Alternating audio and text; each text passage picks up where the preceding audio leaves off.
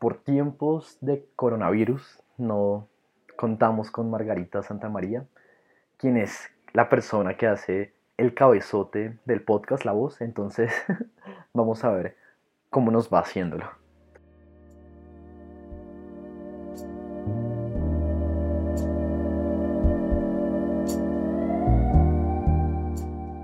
Amalgama con Juan David Cruz. Ocurre bien.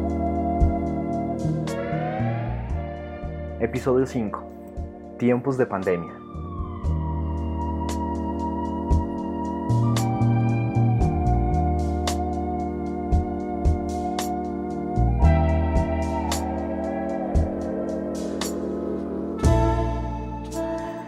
Buenas, buenas, buenas.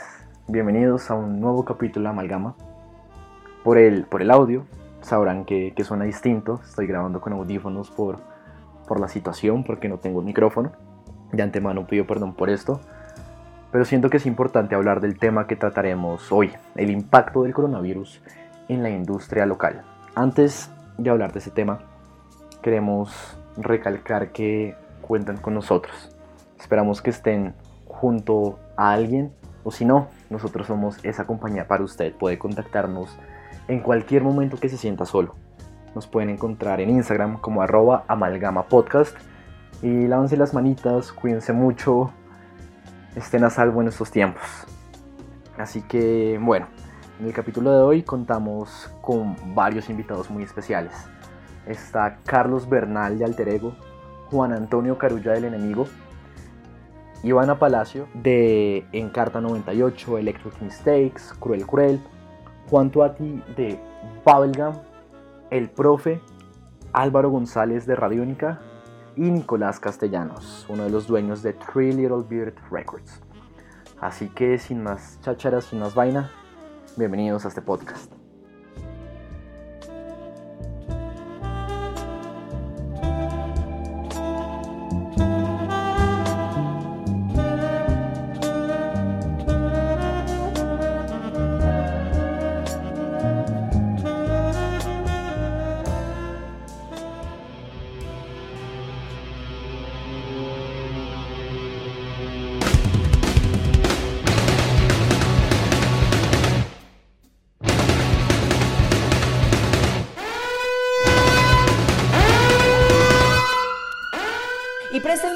Atención a este anuncio que hizo en las últimas horas el presidente Iván Duque.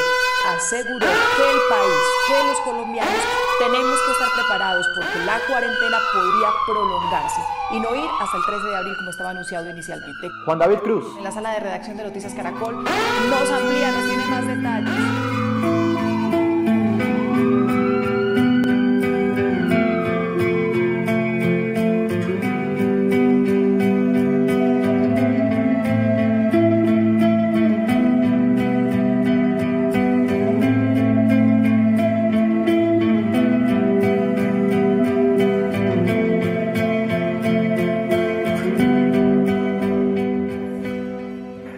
Muchas gracias, su merced. Aquí estamos intentando ser la voz de cercanía para muchas personas, teniendo en cuenta que los medios son muchas voces usualmente, los medios masivos de comunicación, pero se olvida la cercanía que hay que tener con el otro. Así que antes de hablar del contexto musical, de cómo afecta la pandemia a la música, vamos a tomar un poco algunos conceptos psicológicos que nos ayudan a explicar el comportamiento que hemos tenido hoy en día frente a esta crisis. Hablando psicológicamente, la percepción del peligro la evaluamos en tres categorías, las cuales son la capacidad de controlar el evento, si nos damos cuenta si podemos controlarlo o si es una simple gripita, como ningún mandatario en el mundo ni ningún Jair Bolsonaro dirían. La segunda es la probabilidad de que ocurra y la tercera es lo catastrófico que puede llegar a ser, lo cual los medios de comunicación y las noticias influyen directamente en cómo es ese impacto y hoy en día es evidente que la situación es muy delicada por el sistema de salud de nuestro país y si llegamos a estar en una situación crítica de muchos casos de COVID-19, cómo puede afectar este sistema de salud que no tiene la mejor infraestructura.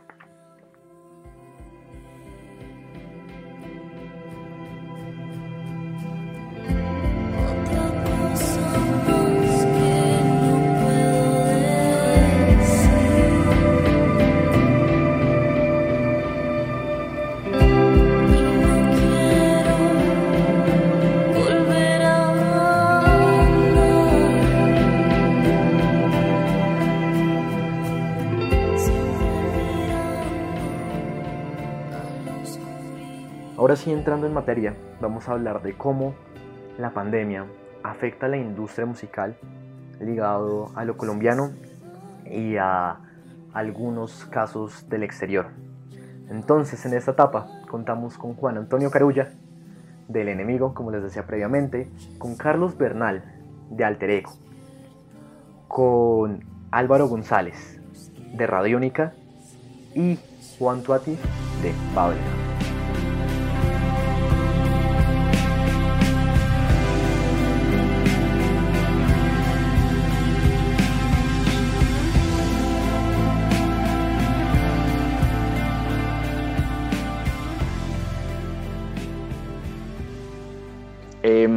Ya pues como afecta de manera negativa, obviamente, es el consumo, el consumo de, mm, de, el streaming sobre todo. Ya hay varios estudios donde muestra que la última semana ha disminuido, ya, ya no me acuerdo en qué iba, como 10%, un poco más del 10%, pero ha disminuido globalmente el consumo de plataformas, de música en plataformas, mientras que YouTube se ha mantenido estable y de hecho creo que está subiendo mi teoría es que pues las plataformas están hechas para que uno descargue la música y la escuche cuando va caminando, cuando está haciendo ejercicio, cuando está en una fiesta, cuando está en el bus yendo de la casa al trabajo o del trabajo a la casa. Pero si uno está en la casa, uno tiende a consumir más em, productos audiovisuales y pues la plataforma para eso es YouTube. Digamos que no tanto por el aislamiento, porque estoy acostumbrado en trabajar pues en lugares, digamos, apartados o, empezar a redactar en lugares donde me fluya más, que son por lo general lugares muy tranquilos. Es más un tema de volver a reagendar y organizar el contenido. Eh, muchos medios y muchas personas influyentes en este sector tienen un plan de trabajo, el cual claramente se vio aplazado por todo este tema del coronavirus y el reto es como volver a replantear, volver a crear y generar ese contenido em, sin dejarse afligir tanto por los aplazamientos de los lanzamientos musicales o algunos eventos a los cuales teníamos planeado ir, por ejemplo. Bueno, yo creo que, yo creo que esta situación nos, nos deja muchas reflexiones. Una de ellas, por supuesto, el, el, que continúen siendo los protagonistas de, de nuestro servicio, eso está completamente claro pero uno no se puede abstraer en que también uno debe reflexionar sobre qué pasa con el movimiento independiente colombiano que no es autosostenible, que entra definitivamente en una crisis, pero yo creo que esta también puede ser una oportunidad para que la música independiente colombiana pues, digamos, pueda volverse parte del imaginario de las ciudades, del país, parte de, ese nuevo folclore, de esa nueva memoria, de esa nueva historia. Y, yo creo que no existe mejor apoyo que cuando superemos esto, la gente pague por ver a las bandas locales. O sea, que ojalá que cuando, cuando terminemos estos momentos y las bandas vuelvan a, a tocar y, y, a rodar, pues que los acompañemos, acompañemos esos procesos musicales.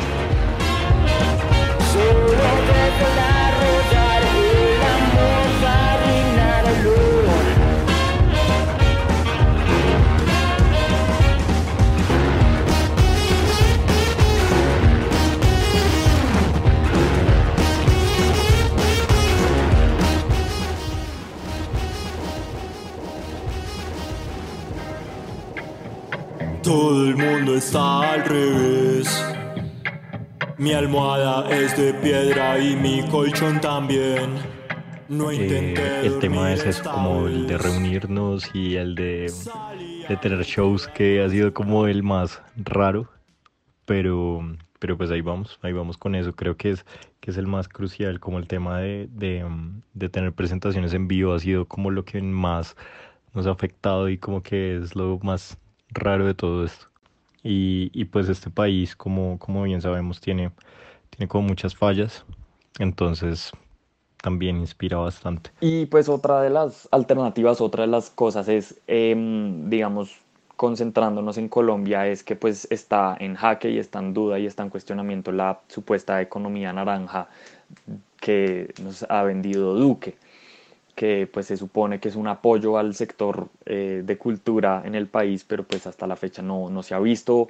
Eh, yo siento la verdad que ni el presidente, ni el sector de la cultura, ni nosotros mortales tenemos idea siquiera que es la economía naranja, como que es un, un, perro a cuadros un poco, es como una promesa y un, y un nombre y una marca, pero como que no se ha ejecutado, entonces nadie sabe muy bien qué es. Entonces yo creo que a futuro sí, una de las alternativas es que el gobierno también se cuestione y que nosotros cuestionemos al gobierno sobre cómo puede apoyar a los artistas.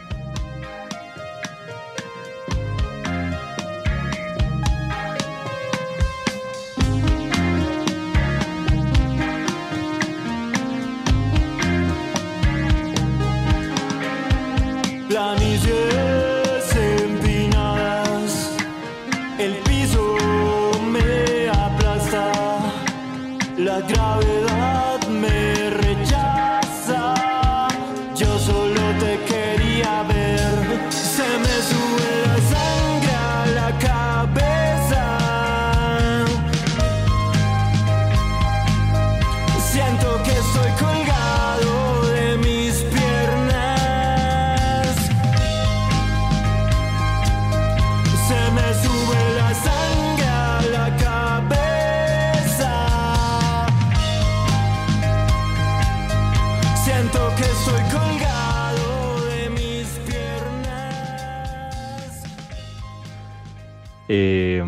En particular Babelcam pues ya ha tenido como temas sobre, mm, sobre todo este tema de la mm, de, del estar encerrados, sobre todo pues con el tema de Kikomori, que de hecho ahorita volvió a, tener como un poco de revuelo entre nosotros y, y, lo seguimos abrazando como nuestro, nuestro hijo.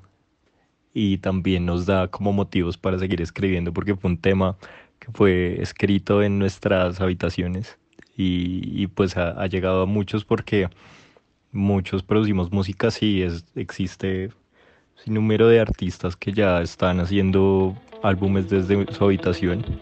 Ya hay un género llamado bedroom pop, entonces es nada más un fenómeno.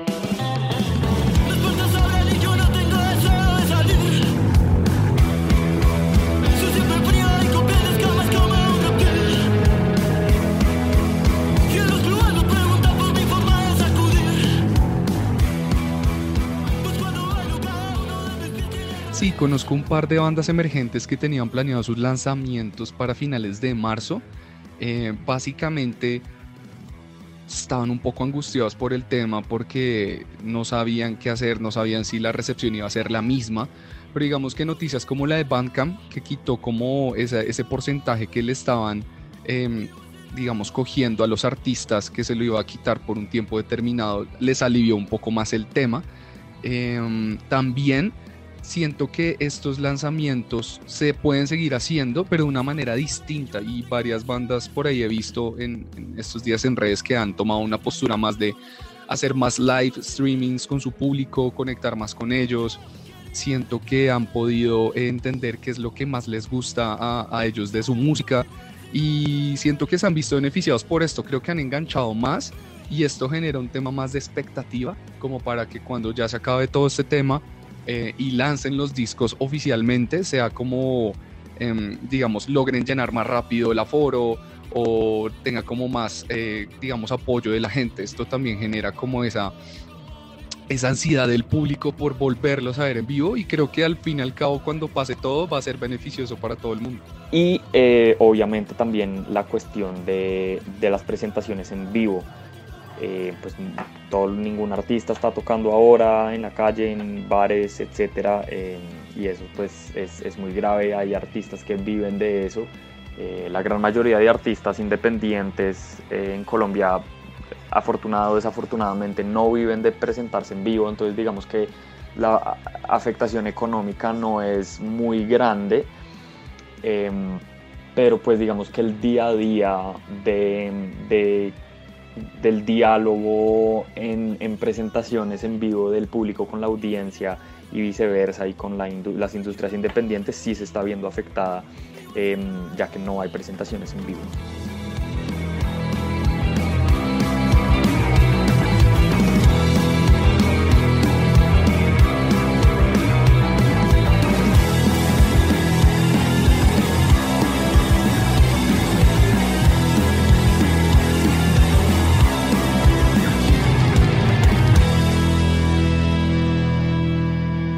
Gracias, mm, la mayoría de nosotros vivimos cerca, entonces podemos solucionar varias cositas. Eh, estamos en una etapa como creativa, porque estamos escribiendo un álbum, entonces nos ha tocado muchas de, mm, las reuniones se, se hacen pues vía digital, pues se hace vía videollamada, que, que pues ya lo hemos hecho Muchas veces lo hemos tenido que hacer porque nosotros pues tenemos nuestros trabajos, no somos músicos dedicados al 100%, o sea, no, no es nuestra profesión como tal. Entonces ya es un recurso que usábamos, solo que ahorita el tema como creativo y de reunirnos a ensayar eh, sí ha sido un poco más, más difícil por ese mismo tema, que uno está encerrado en casa. Respecto a esto, siempre he creído que la solución la tiene el público, la solución tiene la audiencia. Ellos son los que te pueden dar un indicio de qué es lo que están eh, necesitando en el momento, qué es lo que están consumiendo más. Y básicamente si uno hace una lectura em, a la perfección de lo que la gente te está tratando de decir, tú puedes empezar a replantear tus ideas y tu, no sé, tu contenido, por decirlo así. Eh, mucha gente, en el caso del enemigo y varios colegas que tengo pues en la industria, decidieron hacer formatos de live streaming con varias bandas locales. Otros decidieron tener como un apoyo más en nivel Latinoamérica, pero básicamente la gente se apalancó del poder de las redes sociales, del poder de las plataformas. Entonces, eh, siempre la respuesta ha estado en esto. Em, la industria ha venido cambiando demasiado y cada vez va a ir migrando más a lo digital. Entonces es un momento para que la gente también empiece a, acostumbrarse a estos formatos que creo que después de todo este tema de la cuarentena van a empezar a surgir ideas muy, muy como, por decirlo así, bacanas que le van a interesar muchísimo más a la gente.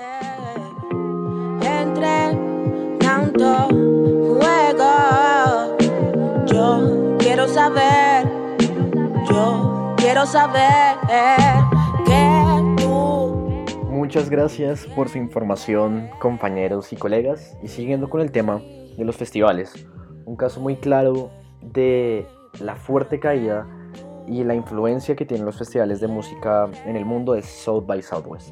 Festival en Austin, que debió cancelarse a raíz del coronavirus, el cual es un festival que genera aproximadamente 27 millones de euros a la economía de esta ciudad y que afecta a los artistas porque es un circuito independiente que ayuda a fomentar su trabajo artístico.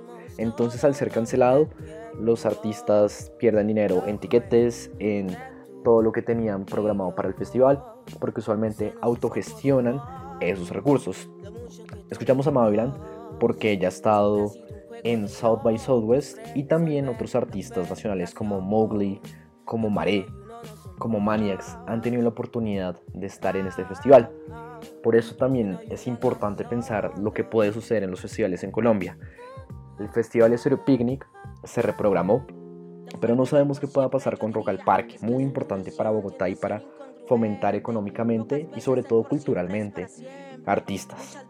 Estamos a la espera de lo que pueda pasar y lo bueno en esta situación es la creación de formatos tecnológicos, como las sesiones para lavarse las manos, que tuvo la participación de bandas como Margarita Siempre Viva, como Nicolás y los Sumadores, como Licanova, también de artistas y cantautoras como Bella Álvarez, como Briel Ojeda, y como siempre perdida, conocida como Ivana Palacio, que trabaja en proyectos como Encarta 98, y a raíz de la cancelación del Estéreo Picnic es que surge este festival. Así que Ivana y Juan Antonio nos comentan cómo nace esto.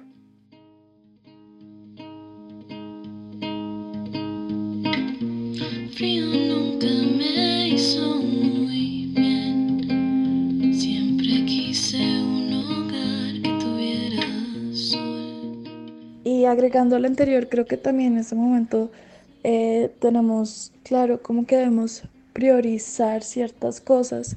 Entonces, con todas las bandas creo que no hemos hablado casi de, de ensayos ni nada porque pues ensayar virtualmente realmente es muy difícil por el porque no está sincronizado eh, no es como en tiempo real y la música es muy dependiente al, al tiempo Entonces eso pues es muy difícil. Eh, pero creo que sabemos que si tenemos que tomarnos como unas mini vacaciones forzadas, pues eh, a largo plazo lo importante es que nos quedamos en casa. Pues como dije, eh, cosas como no poder ensayar, no poder grabar, incluso no poder simplemente reunirnos y charlar, ha sido difícil. Em, nosotros por el momento todavía no hemos encontrado la solución. Em, hasta el otro día por primera vez tuvimos una videollamada, pero fue más como de saber cómo íbamos todos, como de, de amigos, por así decirlo. Creo que, pues digamos, en primera instancia está toda la parte de cancelación de eventos. Em, en primer, pues inicialmente iban a ser eventos masivos, pero todos los eventos se han cancelado y pues es lo mejor evitar conglomeraciones de personas en un mismo espacio. Em, pero sí, nosotros teníamos el Festival Estéreo Picnic, que iba a ser nuestro show más grande hasta el momento. Em, entonces, pues em, el aplazamiento de eso obviamente fue duro y digamos que nosotros todos tenemos trabajos por aparte, pero hay muchos artistas, eh, músicos, bandas, DJs que sí viven casi que de tocar en vivo, entonces obviamente como músicos eh, el aislamiento nos afecta mucho por ese lado. Y por otro lado no poder estar viéndonos para ensayar eh, o para grabar.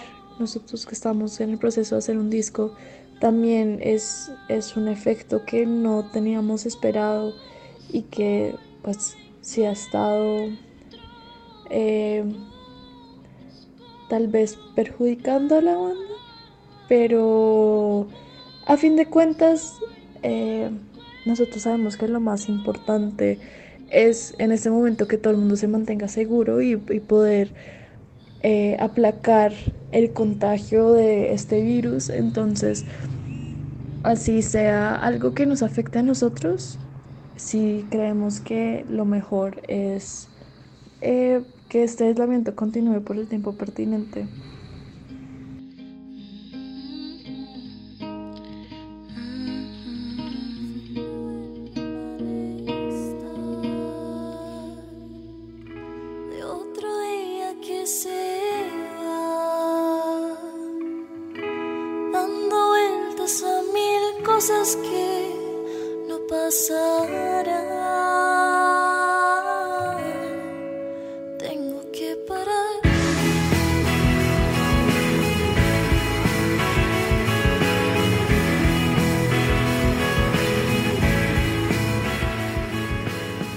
Ya hablando del festival, el festival de hecho, la idea surgió antes de que pasara todo esto del coronavirus, em, o pues antes de que se pusiera grave, pues apenas cancelaron el Stereo Picnic por el coronavirus, em, Urdaneta, Encarta 98, Armenia, varias bandas del Stereo Picnic eh, sugirieron hacer algún tipo de live stream, algún tipo de festival en vivo, de festival en live stream.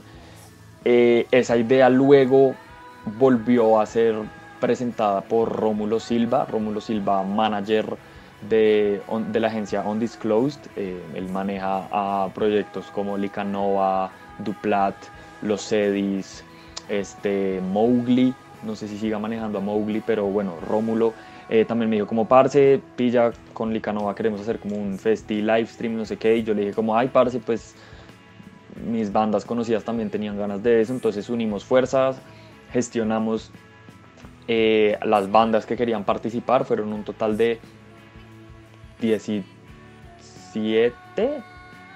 si mal no estoy, sí, 17 bandas em, durante un fin de semana.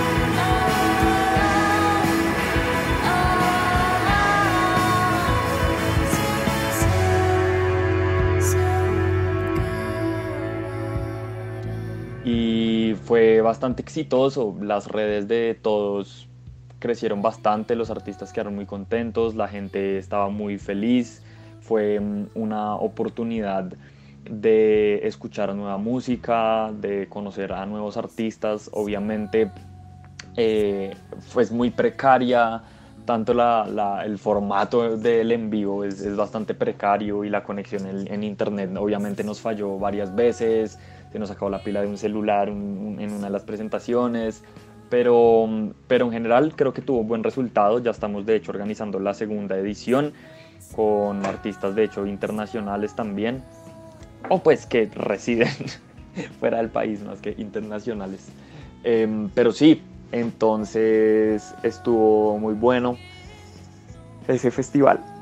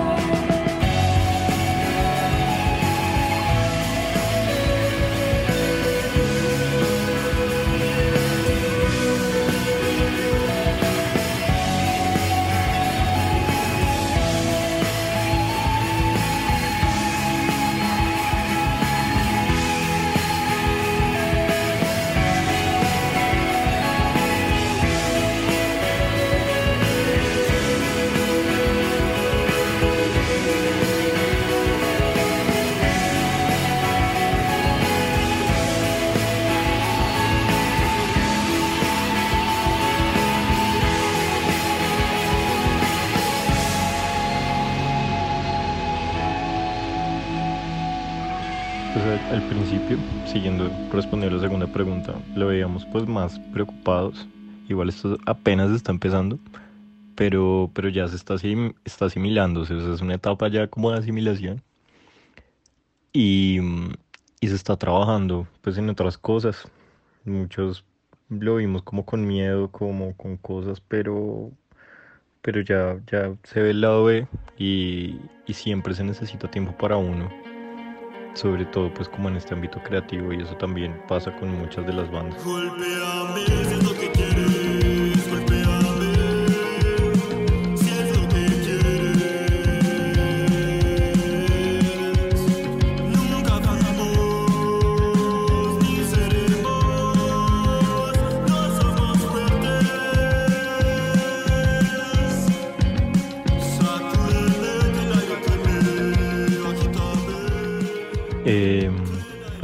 Pregunta del, si el aislamiento tiene alguna influencia en la inspiración artística, completamente.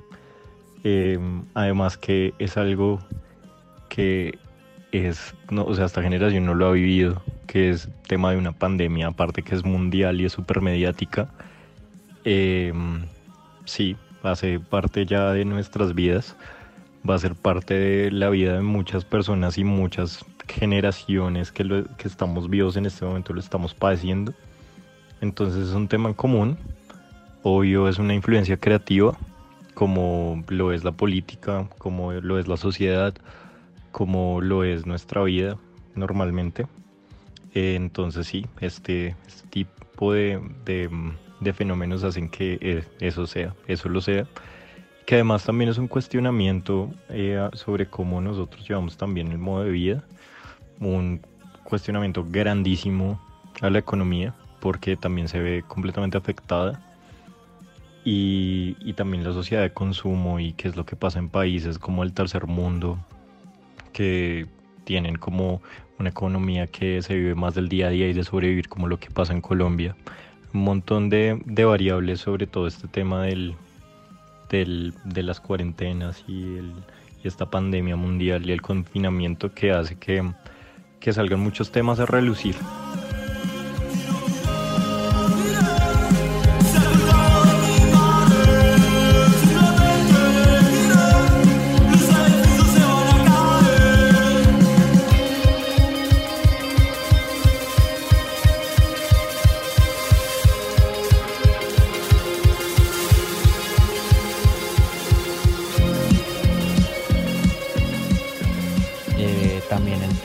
Dólar es un tema que es muy difícil, ya que si miramos cuando iniciamos la tienda se manejaba un dólar de 1.800 pesos y ahora ya el dólar a, a, este día pues supera, es el doble de lo que era en esa época, entonces obviamente al importar discos el envío, los impuestos, todo va a salir mucho más caro y pues hace que, que pues que toque vender discos por más de 100 mil pesos, hasta a veces por más de 200 mil pesos. Entonces eso también dificulta pues tener uno una tienda de discos. Eh, también está pues el tema del impuesto, el tema de los arriendos, ya que Bogotá pues es una ciudad que pues a pesar de que somos tercer mundo, es una ciudad que maneja unos precios de arrendamiento muy caros. Eh, entonces, pues esto también dificulta poder mantenerse mes a mes, porque pues las tiendas a veces tienen que vender muchísimo para poder pagar sus gastos básicos como lo son los empleados y pues el arriendo. Entonces esto también dificulta mucho.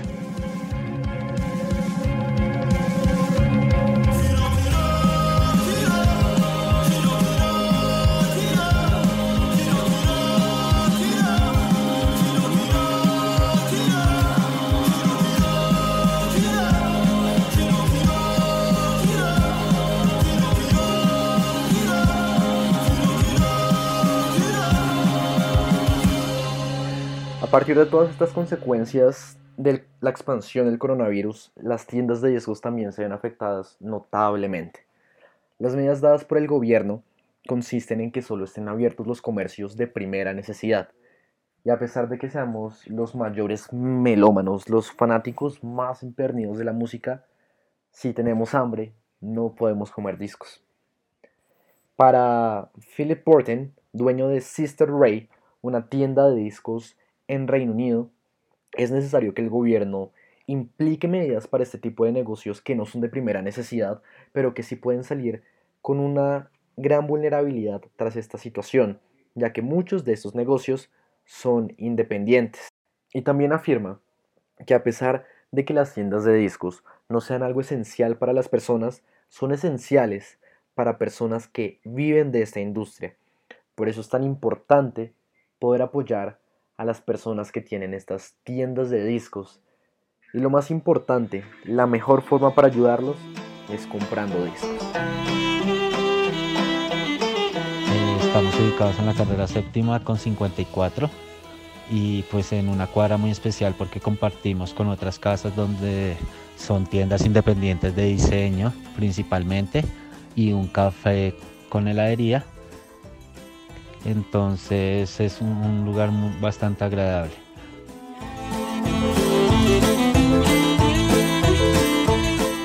Soy Nicolás Castellanos y junto a Eugenie Yunis creamos hace seis años TLB Records. Eh, comenzamos siendo una tienda online y después de dos años pudimos abrir un local en el barrio Chapinero.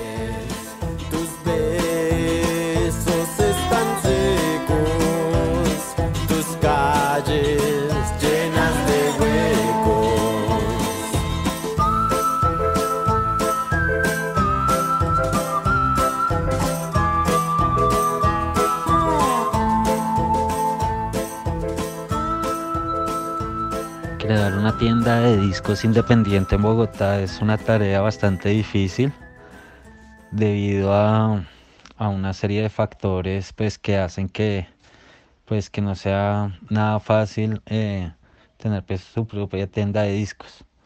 Eh, pues primero la, cultura del vinilo en, Colombia eh, hasta ahora está como en crecimiento, sin embargo es un crecimiento muy lento sin embargo, la, gente se, se, está adaptando o está volviendo a, comprar el disco o, a descubrir este, este formato que de pronto eh, tuvieron alguna cercanía cuando eran bebés o niños.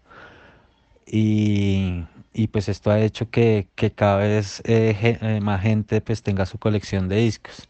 Sin embargo, pues si comparamos con otros países de la región como Perú, como Brasil, como Argentina, como Chile, eh, pues el consumo de, discos en, en, estos países es muchísimo mayor, el número de tiendas, el número de eventos relacionados con discos, eh, pero pues sin embargo Bogotá está, Bogotá y pues otras ciudades eh, están empezando a, a, abrir nuevos espacios para que la gente pues se familiarice más con, con este formato. Como se estaba dando todo el tema del coronavirus, pues ya se veía que se iba a dar como una medida de aislamiento. Entonces, pues eh, un día antes de, de que empezó esta, estas medidas de cuarentena, pues ya decidimos cerrar la tienda pues por un tema de salud, tema de responsabilidad, porque pues ante todo primero es la salud que la pues que el dinero. Ya pues ya veremos cómo, cómo nos recuperamos de esta, pero si no se toman medidas desde ya, pues el tema va a ser mucho más difícil y ahí sí pueda que se le salga de nuestras manos pues continuar con la tienda o, o pues para muchas muchas empresas eh, pequeñas y medianas.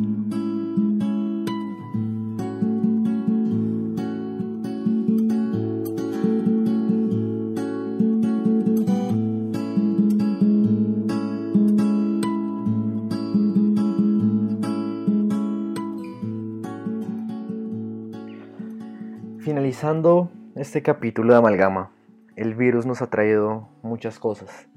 Nos ha traído enseñanzas sobre el manejo del país actualmente, de cómo funciona la industria musical, de tantos errores dentro de estas estructuras, pero también varias oportunidades. En Amalgama, como le han dicho todos nuestros invitados, a quienes les agradecemos, y aprovechando esto para que escuchen la última canción de Encarta 98 que salió el día de ayer.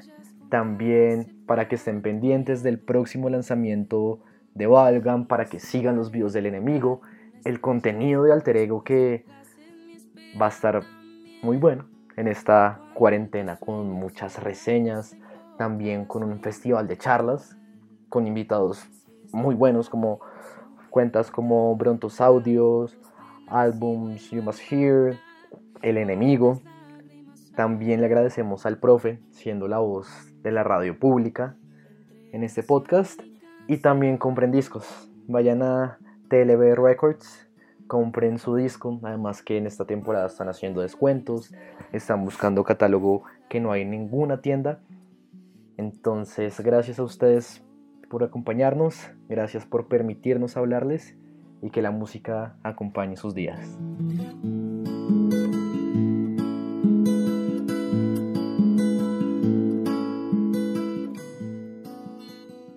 Creo que la música es sumamente importante en estos momentos eh, porque es una forma que tenemos de lidiar con la ansiedad que genera la situación.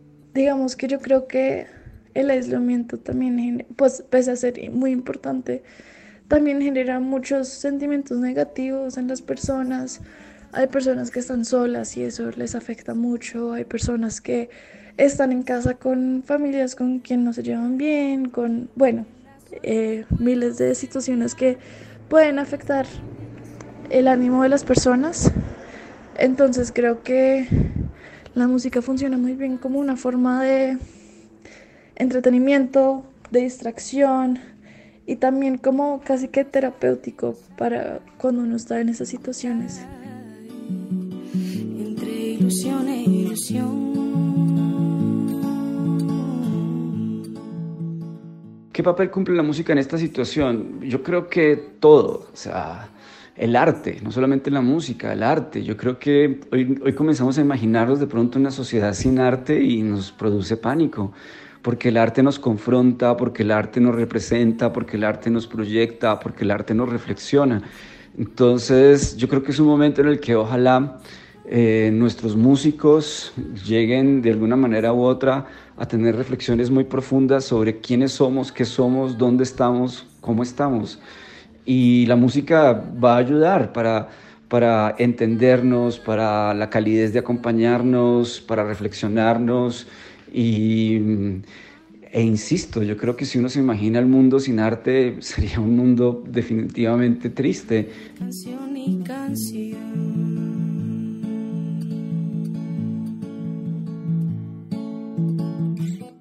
Gracias por la invitación, Juan. Eh, me siento muy, muy honrado de estar acá. Eh, primero quiero felicitarte por lo que has venido haciendo con Amalgama. Siento que es un formato bien bacano, la producción está muy buena y el contenido que estás generando es valioso. Entonces, a darle y bueno, muy emocionado por poder participar hoy contigo de este tema que quieres abordar.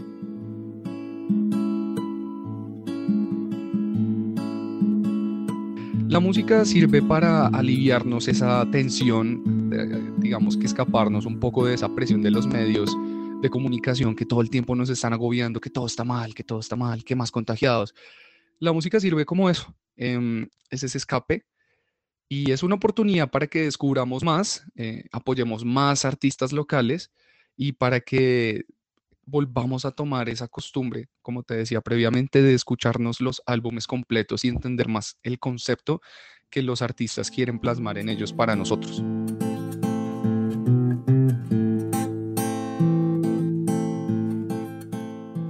Eh, en este momento puede estar salvando vidas, eh, puede dar, enriquecer y pues darle algo de entretenimiento a las personas dentro de su confinamiento y más adelante vamos a ver qué, es lo que le pasa a la música y qué es lo que le pasa a toda la cultura y a sí diría como a los gobiernos dándoles impulso cultural a todo esto porque es lo que nos va a mantener vivos por un buen tiempo.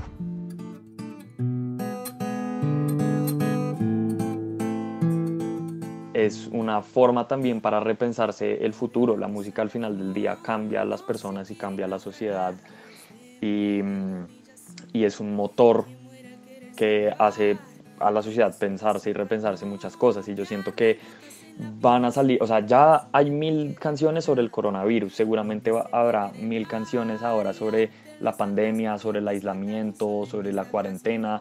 Y luego seguramente habrá muchas canciones que hablen de la posible nueva sociedad que se va a tener obligada que construir alrededor del mundo, porque después de esto el mundo no va a ser igual.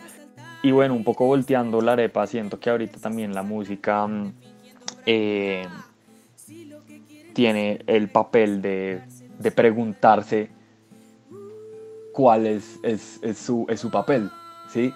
Es decir, no, no esperar a que, a que pase ya que se diga esto es lo que tiene que hacer la música en este momento, sino pues también que los músicos mismos y la industria misma se, se pregunte. Entonces la música también tiene ese papel en estos momentos de, de ver para dónde va y qué está haciendo. No se quiere naufragar, es de muy humilde humillación. Quien muera al querer salvar, que las olas sean carbón, que ardan gotas en la piel, se consume por querer gritar lo que se pierde en el mar y ante las altas corrientes matar insolentes da gracia y fortuna. Cuando las almas no mienten, luchar la corriente da muerte segura. Navegantes al timón, la tormenta va a empezar, lanzar rayos cuando se enteró que al cielo van a saltar y de ellas pretenden valerse, son sacan la muerte fingiendo bravura. Si lo que quieren es suerte, mejor es cantar seduciendo a la luna. Brindo un ron por mi suerte. Que me escuche la lluvia, que la muerte ignominia jamás